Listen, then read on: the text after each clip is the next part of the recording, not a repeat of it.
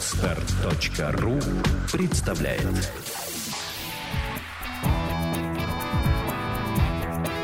Александра и Андрей Капецки в лучшем психологическом подкасте «Психология, мифы и реальность».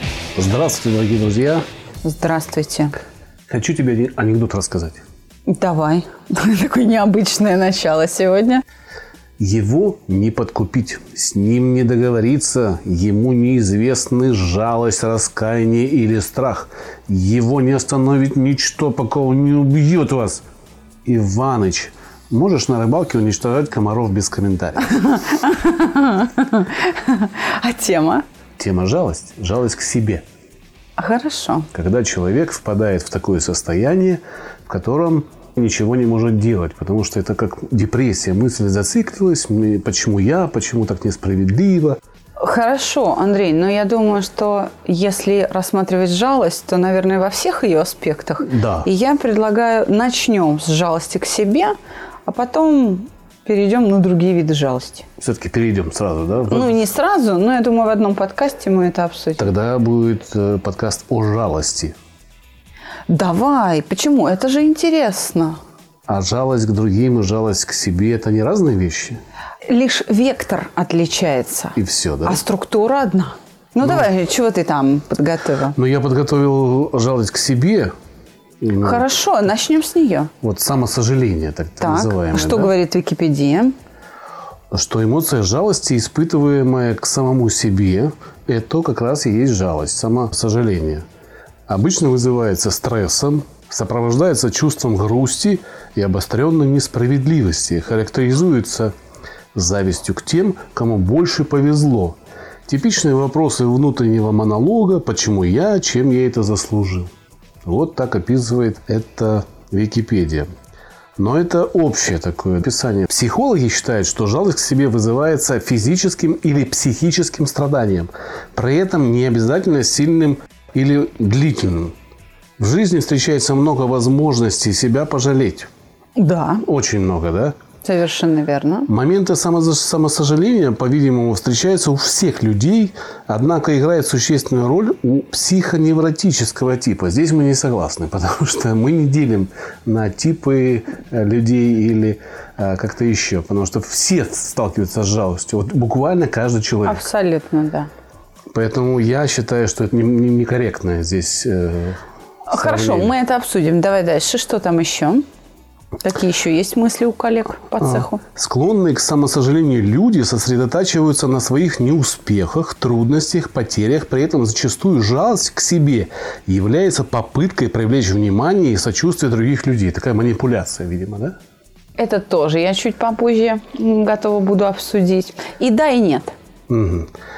Психологи отвечают, что это плохая стратегия, так как после первоначального периода сопереживания длительная жалость к себе начинает отталкивать других людей от такого типажа. Но здесь, наверное, можно согласиться, что человек, который постоянно требует к себе жалости, с ним общаться не очень хочется. Совершенно верно. Все правильно.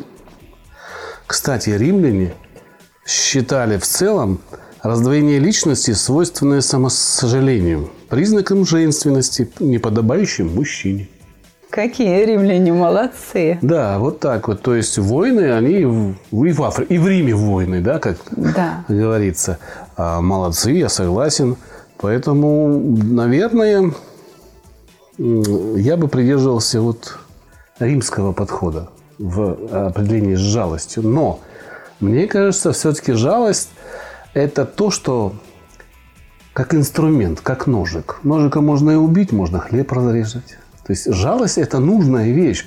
Не зря придумана природой. Она для чего-то нужна. В ней скрыта какая-то глубокая истина или там предназначение. Она как-то нас развивает. Другое дело, что мало кто может определить это чувство жалости, для чего оно нужно, стоит ли с ним бороться вот в это время, или, стоит, или нужно бороться вот в то время, когда с ним нужно а, что-то делать, чтобы оно исчезло, а когда нужно, наоборот, дать ему пожить в тебе чуть-чуть, да? Айда Капецкий, Айда сукин сын. Я хочу сказать, что скоро ты сможешь вести подкасты один. Нет, без тебя я не смогу, точно. А, ты знаешь, А ты очень правильно э, поставил вопрос, как сказал однажды мой любимый гость Андрей Георгиевич Теслинов, да вы смотрите прямо в ядро тайфуна. Действительно, у жалости своя функция. Ну, давай разбираться. Ты согласен с тезисом профессионалов о том, что жалость возникает в момент страдания, как реакция на страдание? Неважно, большое или маленькое. В момент страдания. Именно в момент. Да. Вот я не знаю, ты знаешь, мне кажется, что отчасти это правильно. Потому что мы же можем жалеть только тогда, когда чего-то не получили. Ну, когда плохо. Когда плохо. Но даже в моменте я не купил, вот в данную минуту билет на кино опоздал, да, и я жалею о том, что не купил. И себя жалею, что я такой неудачник, что не успел там за одну минуту. Или всего. не так. А, я отказался а мои родные пришли из кино, говорят, так было здорово. И в этот ну, момент я думаю, черт. Как вариант. Да, да я пропустил что-то очень классное, да. Но самые простые какие-то моменты для жалости, это когда кто-то из близких получает травму, особенно когда ребенок. Начинаем его жалеть. Ребенок начинает жалеть сам себя. Он просит жалости к себе. Он бежит к взрослому человеку неважно, это маму, бабушка, это папа, это просто старшая сестра да, или подуй брат. на пальчик. Да, подуй на пальчик, пожалей меня, бабуля, да, то есть э, это действительно реакция на страдание, это бесспорно. Это факт, э, и каждый раз жалость возникает на фоне страдания. Это однозначно. Я думаю, что здесь мы с тобой едины. Вспомнил почему-то Льюис Кэрролл Алиса в Зазеркалье. Там есть мысли Алисы, где она говорит, ах, зачем я так ревела, плавая кругами и пытаясь понять, в какой стране берег. Вот глупо будет, если утону в собственных слезах. Ну, то есть, вот этот кусочек очень показывает, как люди иногда жалеют себя, что действительно можно погибнуть в этих переживаниях. Это образное выражение, но оно очень четко передает ощущение безысходности, что ты тонешь. Друзья, ну как мы без рекламы? Мы же без рекламы не можем, поэтому напоминаю, что в субботу, вернее уже в воскресенье, перенесли мы с субботы на воскресенье, будет свободный урок. Потому что в субботу как-то получилась очень большая загрузка. У нас не хватает помещений, поэтому приходите к нам в воскресенье на процедуру чувства покоя, на знакомство Во с проектом. Сколько? 11.00. 11.00. Воскресенье. Лизы Чайкиной, дом 1, строение В городе 2. Москва. Город Москва, метро Аэропорт, офис 710. Приходите. Предварительно можете заполнить тест. Да, и... он входит в стоимость. Если вы оплачиваете услугу свободного урока, то вам приходит ссылочка на заполнение теста, и вы получаете а, вот этот описательный тест за 1000 рублей, плюс процедуру чувств покоя два раза. Именно. Плюс разбор теста. Да, разбор теста вы получаете на уроке, а экспертное заключение в догонку себе на e-mail после урока. Что у нас еще по курсам? 28 числа у нас стартует очередной стандартный курс. Это последний в октябре. Следующий будет только в конце ноября. Поэтому для тех, кто хочет успеть до Нового года пройти, у вас два шанса. Всего осталось две стандартные группы. Это конец октября, 28 число, и вторая половина, практически конец ноября. Дату я вам сейчас точно не скажу. Следите за нашими новостями. Мы ждем тех, кто готов к нам приехать на две недели поработать над собой с проблемой зависимости. Это тоже в начале ноября.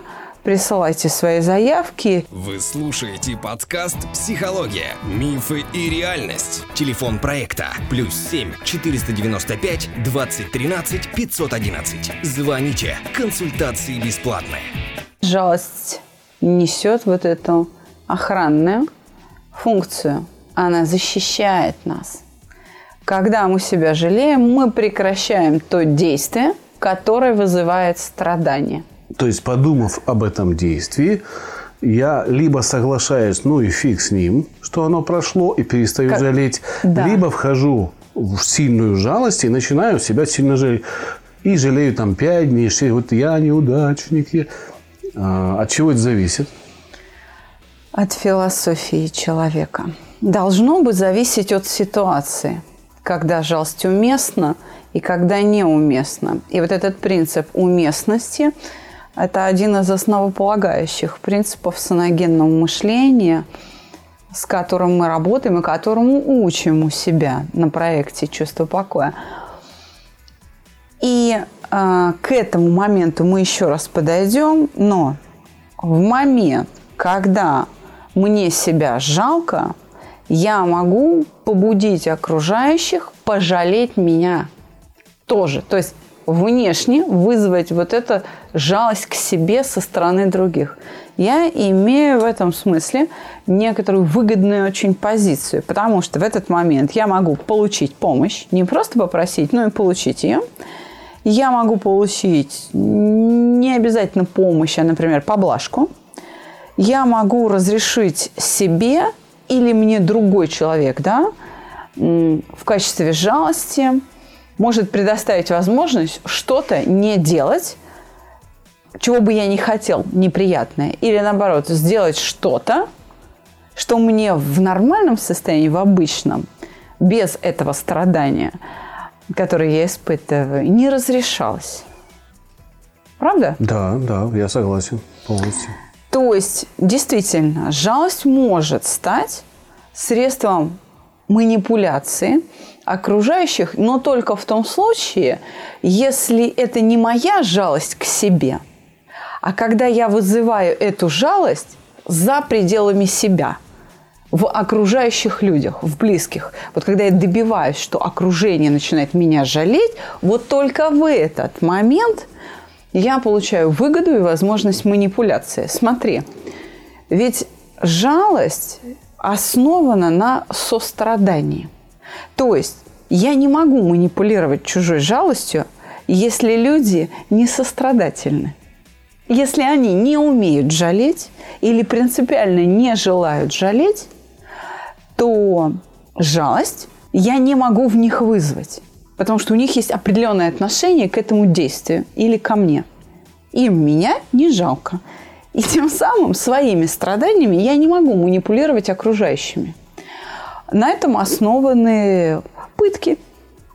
Вот в преступности или там в истории человечества это была инквизиция или там э, фашизм, да, пытки основаны на неспособности пожалеть жертву нежелании пожалеть жертву. Не так все однозначно, как психологи пишут, как ты зачитывал материал в начале нашего выпуска.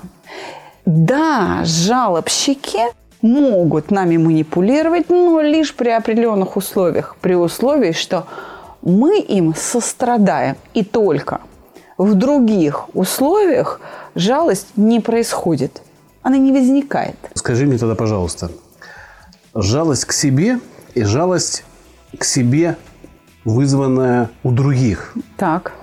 Ведь тогда получается тогда два разных действия, потому что когда я жалею себя, никто не видит, выгоды я никакой не получаю, не преследую. Неправда. Неправда? Да. А что я тогда, какую выгоду я получаю, а я когда говорила. я один лежу, плачу на кровати и говорю, ну почему так судьба ко мне несправедлива, девушка ушла, я с ней Значит, пять лет встречался она. Я получаю право ничего не делать и быть безответственным Ленивый. за ситуацию. А, понятно. Я, перес... я снимаю с себя ответственность. Это не я, это кто-то, злой рок, mm там, это девушка, mm она меня не пожалела, она меня бросила и так далее. То есть я снимаю с себя груз ответственности, и я позволяю себе что-то не делать. Почему, скажем, люди после травм, попадая э, на лечение в ортопедические отделения, по-разному выздоравливают. Да, одни, одни быстро, быстро встают да. на ноги, а другие садятся в инвалидное кресло. Потому что одни не жалеют себя, другие жалеют. Браво. Совершенно. Я понял. Слушай, это круто, потому что на самом деле ведь многие так не идентифицируют даже это чувство, потому что ну, пожалею себя, ну да, немножко дам прослабление. А ведь это оказывается, тем самым мы себя не развиваем, а наоборот разрушаем. В зависимости от ситуации. Есть ситуации, при которых необходимо себя жалеть, потому что способность переживать за себя дает мне возможность избежать травм, избежать перенапряжения и даже гибели. Лошадь, которую не жалеют, могут загнать до смерти. Но я могу, в отличие от лошади, сама с собой это сделать. А, на марафонских забегах среди любителей регулярно выносят трупы – потому что люди не могут пожалеть себя, бездумно перенапрягают свой организм и гибнут. Кстати, о животных э, Дэвид Лоуренс написал еще в 1929 году в сборнике э, рассказов.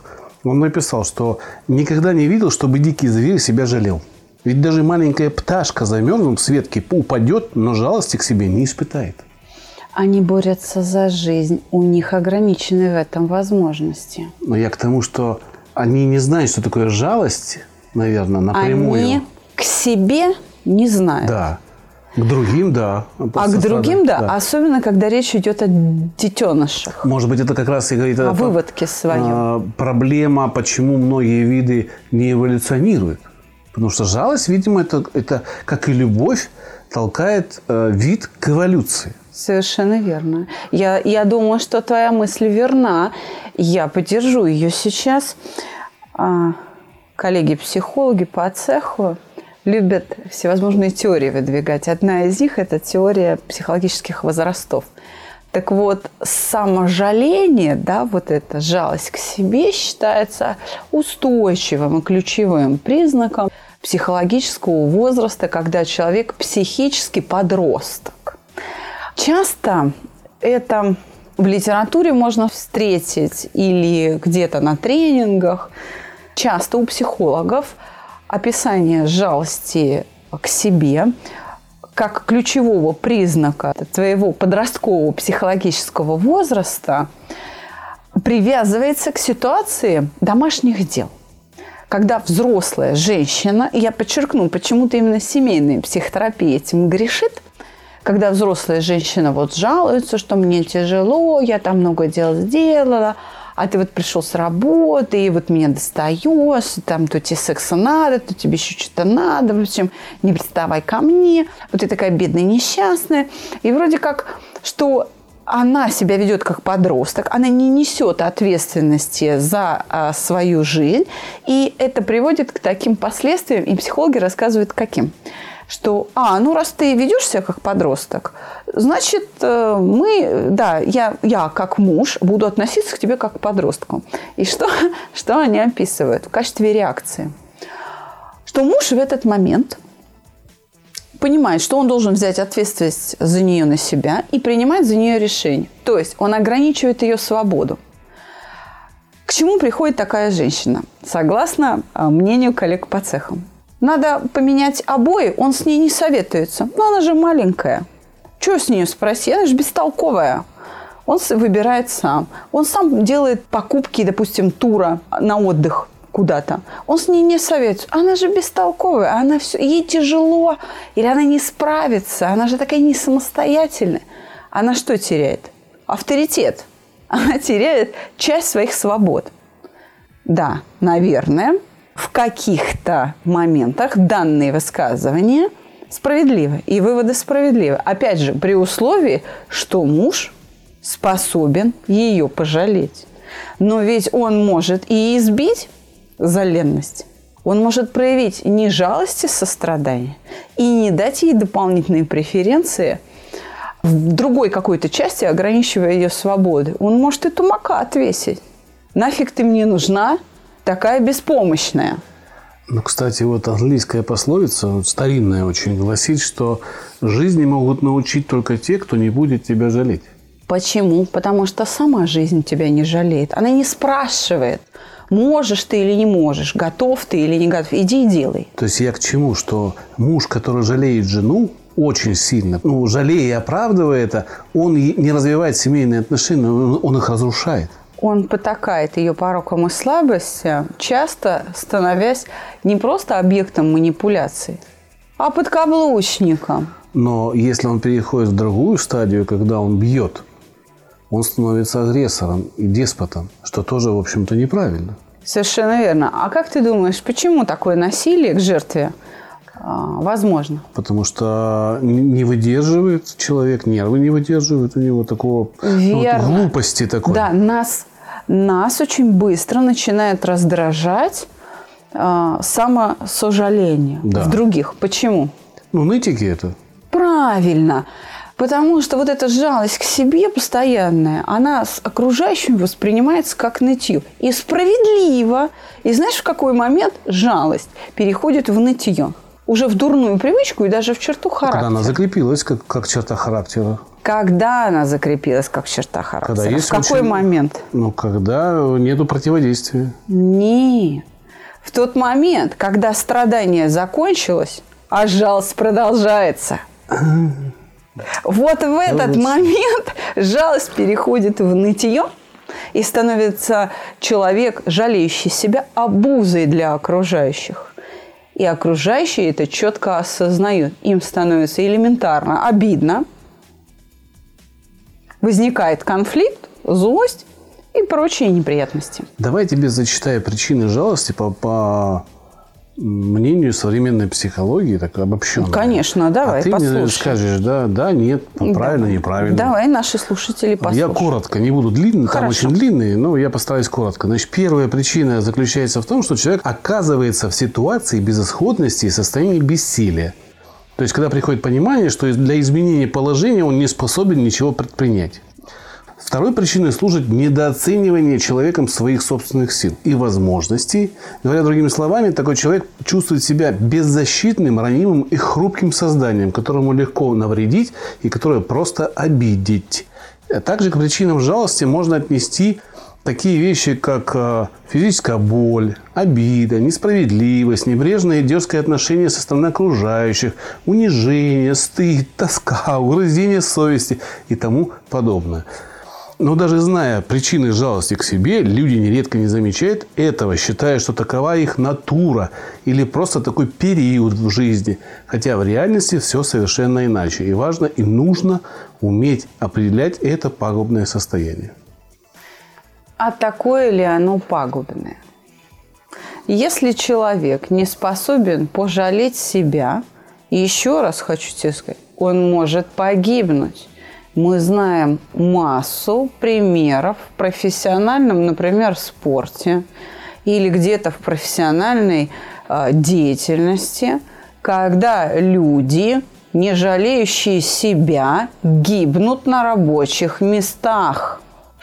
Когда спортсмены гибнут на состязаниях или тренировках от перенапряжения. То есть потому... безжалостно тренируясь да, и там, достигая результата. Да, когда они получают тяжелейшие травмы, потому что там, где жалость нужна, ее нет. Угу.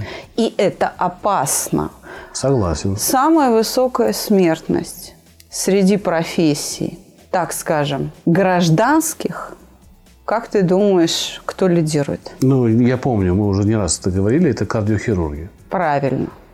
Кардиохирурги. Смертность на рабочем месте – Именно потому, что человек за пределами своих возможностей оказывается, все, организм отключается. Нужно уметь передать управление ситуацией в другие руки. Ну, причины, ты согласна с причинами? С первой, которую ты назвал, и со второй я согласна. Первое показывает нам, что жалость уместна, угу. а вот во втором случае, да, это тоже жалость, но она неуместна. Обе причины, этой причины для жалости, но в одном случае эту жалость можно оправдать, потому что она имеет смысл, а во втором случае нельзя. Когда говорят о жалости до слез, это действительно состояние, когда человек четко осознает невозможность исправить ситуацию. Это действительно так. Это симптом отчаяния. То есть мы сейчас выясняем, что причины могут быть разные, и они справедливы но это не должно считаться совсем пагубным. Это не, не совсем хорошо, но это не совсем плохо. Это где-то по, ровно посередке должно происходить, если правильное чувство жалости к себе. И критерием здоровья, ну, если это можно так сказать о жалости, будет уместность или неуместность жалости по отношению к ситуации. То есть наличествует ли страдание, с которым вы, и это важно, не можете справиться – Вот если вы со своим страданием можете справиться, жалость неуместна. Это значит, что вы недооцениваете себя или переоцениваете страдания.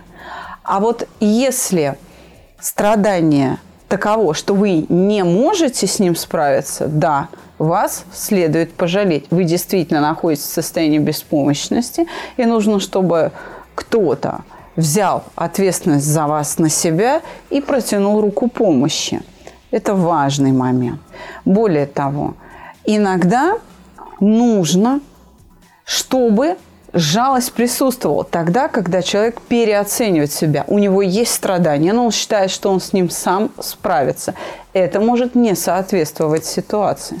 Жалость – это все-таки некоторая форма поведения, которая имеет свою функцию – и определенную цель, и основаны на сострадании. И мы еще продолжим разговор. Вы слушаете подкаст «Психология. Мифы и реальность». Телефон проекта «Плюс 7 495 2013 511». Звоните. Консультации бесплатные. Я хочу тебе сказать, что вот признаки жалости, как психологи определяют, исходя из предыдущего разговора, где мы говорим, что есть еще и да. безжалостность, да. наверное, правильно, да, да, именно так, то они не, не учитывают целый ряд причин, которые могут быть опасны в этом состоянии. Ведь крайняя степень безжалостности может привести к гибели, и где жалость полезна. А они говорят, что слезы, апатия, нежелание заниматься любимым делом, обида и другие деструктивные значит, э, психические состояния – и если жалость к себе не пытаться нейтрализовать, то это может проявиться на здоровье в виде болезни и недомоганий. Но если не жалеть, то может проявиться в смерти. Совершенно верно. Так вот, все то, что советуют э, психологи, справедливо лишь при определенных условиях. Еще раз, вы не по своей вине, а может быть и по своей вине, стали а, пациентом ортопедического отделения какой-то больнице, и вам надо выздоравливать. Вы действительно станете инвалидом, если будете себя жалеть. Да, через боль, но нужно идти на реабилитацию и заниматься вот этими физическими упражнениями. Это нужно делать. Но если вы профессиональный спортсмен, который, как всадник без головы, занимается до изнеможения, несмотря на то, что врач говорит, ты просто сейчас умрешь, это глупость. То есть это ситуация, где жалость к себе необходима, а ее нет. Я вообще хочу тебе сказать, многие психологи очень, очень сосредоточены на том, как их клиенты смакуют жалость, упиваются слезами. А ведь иногда действительно страдание не изживается годами. Человек в хроническом находится напряжении я удивляюсь тому, как одновременно с этим те же самые психологи, ну, например, в других видеороликах у себя на Ютубе говорят совершенно противоположные вещи о том, что вообще никого не надо жалеть. Вот малыш, вот он плачет, сиську просит, да сейчас прям нечего бежать, сломя голову. А ребенок по-другому не может никак обозначить, что он голоден. И они считают, искренне считают, что новорожденные младенцы способны нами манипулировать, требуя материнскую грудь с молоком единственный источник жизни для малыша. То есть до какого абсурда доходит, так скажем, в кавычках, научная мысль? Ну да, я, я думаю, это... Давай, давай просто еще раз определимся в конце Давай сейчас определимся с тем, что же такое жалость. По-нашему. Да. Если коллеги по цеху считают, что жалость – это такой способ получать любовь через страдания, то это не определение жалости, а ее описательная часть. Жалость может проявляться в виде такого способа. Я определю жалость как защитное поведение, основанное на сострадании, которое имеет целью это страдание прекратить либо свое, либо другого человека. То есть функция помочь. Однозначно. И вот от этой идеологии, от этого определения будет уже отталкиваться вся философия в рассмотрении жалости. Когда она нужна и остро необходима, а когда ее ни в коем случае нельзя употреблять. Нужно видеть последствия. Нужно всегда оценивать. Ситуация действительно содержит страдания, когда человек самостоятельно не в состоянии э, преодолеть это страдание и не закончилось ли это страдание. То есть, если его просто нет, а человек жалуется, то вот с этого момента жалость точно не нужна. И в тот момент, когда я понимаю, что ну, человек лукавит или преувеличивает то зло, которое с ним происходит, и мне важно его подбодрить, он еще будет более мне благодарен, чем когда я его пожалею. И с другой стороны, жалость необходима, когда человек переоценивает свои возможности, он перегружает себя, и моя жалость позволит остановить его, когда он это страдание не прекращает. То есть он себя мучает безжалостно.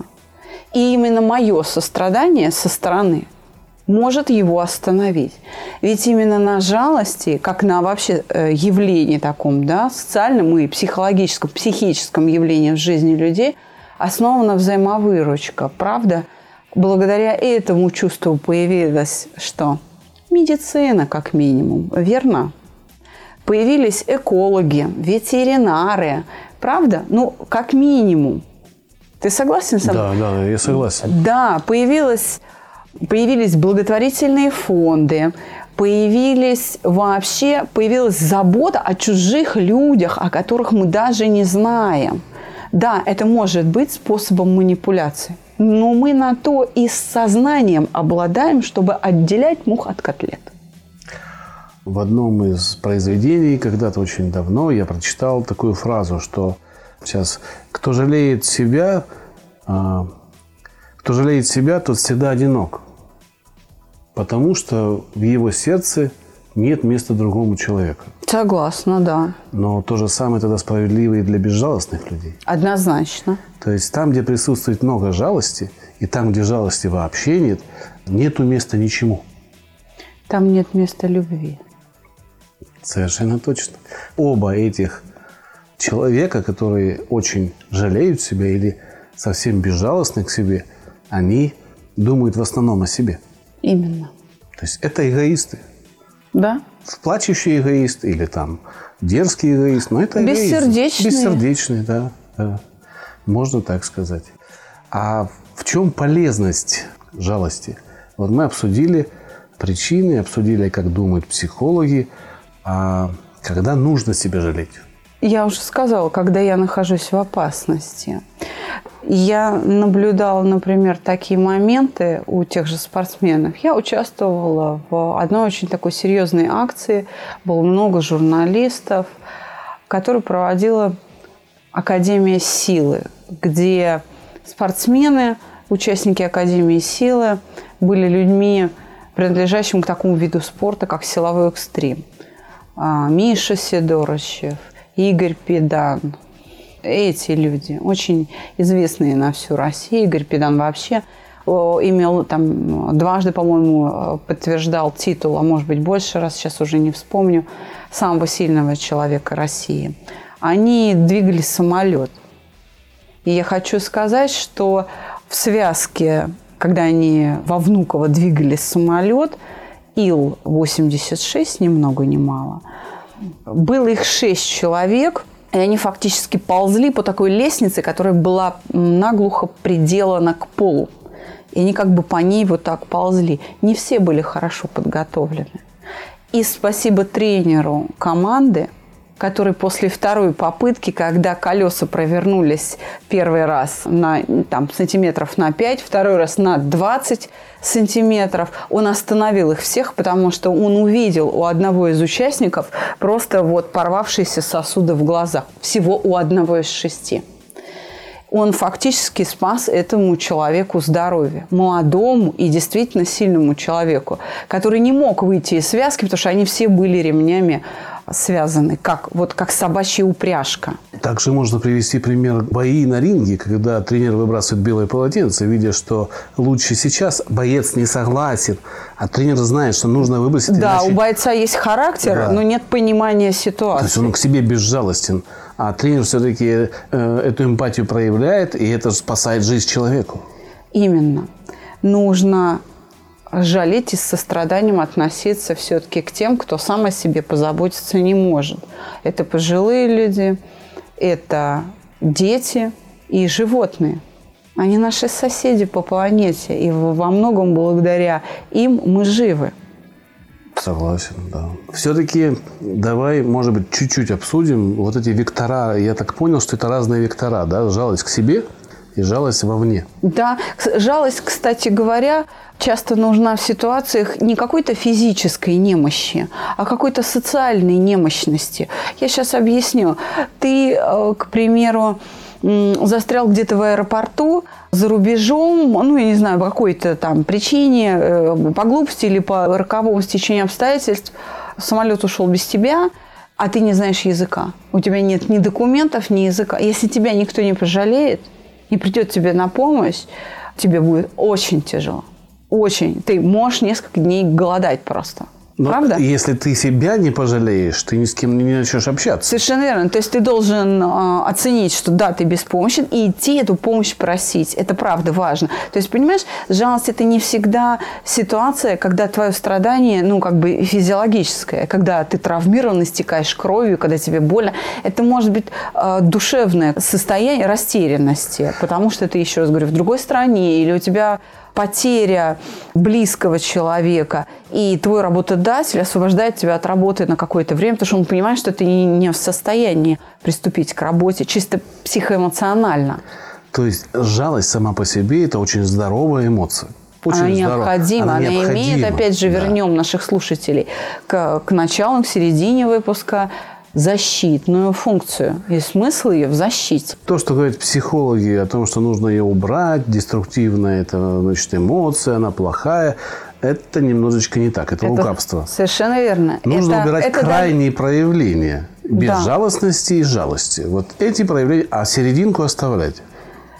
Дело не в серединке, а в уместности. Соответствует ситуации. Ситуация требует жалости или не требует. Вот от чего нужно отталкиваться. И времени проявления. Совершенно сколько, сколько проявляется эта жалость? Там 10 э, минут, 20 минут или там год целый? Еще раз. И если ты жалеешь себя ровно столько, сколько длится твое страдание – жалость имеет место быть. Твое страдание может длиться неделю. Значит, всю эту неделю э, жалость к месту. А вот когда это страдание закончилось, то и жалость должна завершиться. Ага, вот так вот.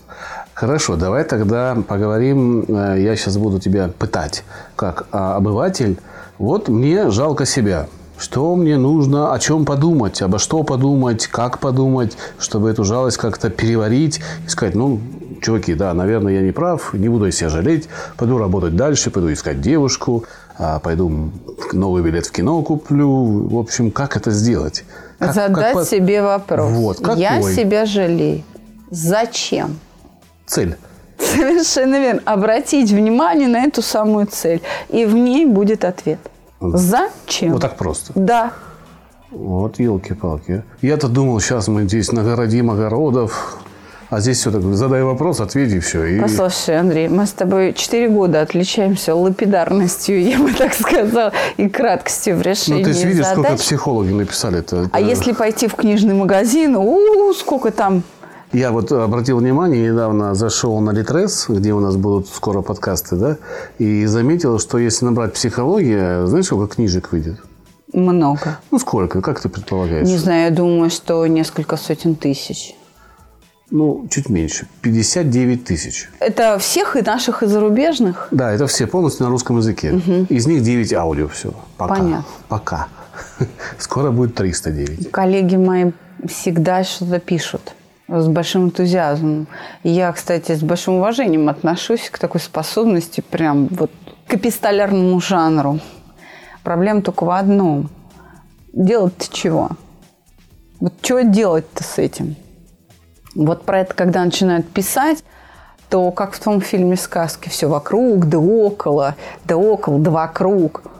А по сути очень мало. И часто коллеги эту беспомощность свою не осознают, и это очень-очень-очень жаль. А я хочу сказать, что если вы попали в ситуацию жалости к себе, которую вам надо преодолеть, вы знаете, где найти поддержку. Но не в том смысле, что мы вас пожалеем, а в том, что мы избавим вас от этой совершенно вам ненужной жалости. И я сейчас говорю о наших курсах, о проекте «Чувство покоя». Анекдот вспомнил. Встречает парень свою бывшую, та его спрашивает, ну что, не жалеешь, что я замуж-то вышла? Ну что ж, я не человек-то. Конечно, жалею, жалко его. Да, бывает и такое иногда.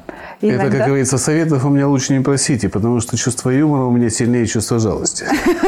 Да, это очень иногда отрезвляет, и это очень хорошо, когда есть такие анекдоты, правда. Согласен. И у нас для вас хорошая новость для тех, кто ну, никак не готов прийти на весь курс, потому что не понимает, надо ему или нет. Но точно с чувством обиды, скажем, хотел бы поработать.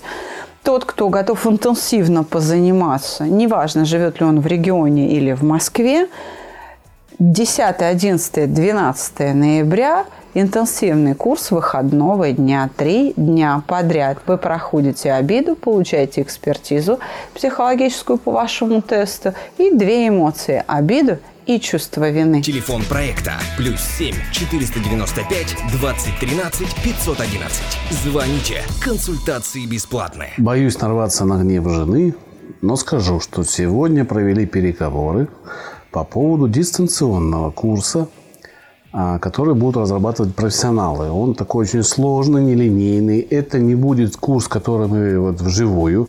Это будет немножко другой курс, но он будет иметь свой эффект. Адаптивный, адаптивный курс, курс да. с участием робота. И многие будут получать э, этот эффект за небольшие деньги в любой точке э, страны. Наконец-то свершилось, и нам не надо будет открывать представительств.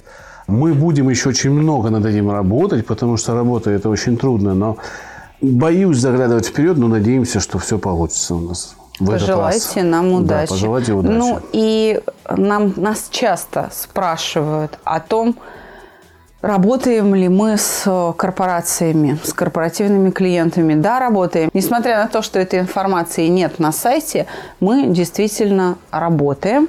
Присылайте свои заявки к нам на почту, мы рассмотрим все ваши проблемы, оценим и сообщим, нужны мы вам или нет. Очень будем полезны там, где учат риэлторов, там, где учат директоров направлений – там, где учат IT-специалистов. В туристической, в туристической сфере. сфере. Мы очень полезны там, где нужна устойчивость к внешним воздействиям. Антистресс. Где, где работа с людьми. Да, мы там полезны. Даже в колл-центрах. Хочу закончить наш подкаст черным юмором, а, а потом добавлю своего доброго высказывания. Сострадательный человек – это тот, кто пинает лежачего не со злобой, а с сочувствием и с жалостью. А я вам желаю, друзья, быть человеком, который вообще никого не пинает. Кроме себя, иногда по чуть-чуть. Не надо никого пенять. Не надо пенять на себя, не надо пенять на родственников, не надо пенять на злую судьбу, а, на индейку, на жизнь, на вилку, на ложку, на трамвай, который опоздал, на самолет, который не прилетел, не улетел. Все в этой жизни решаемо. Нет неразрешимых проблем, нет неразрешимых ситуаций. Поверьте, у меня жизненный опыт большой, и я попадал в очень большие передряги, и всегда находился выход.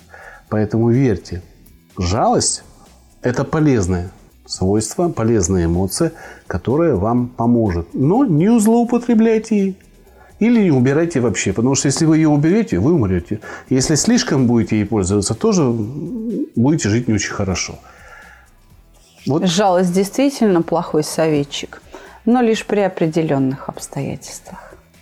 Ждем ваши письма, ждем новые темы. Спасибо, что вы с нами. Всего доброго. До свидания.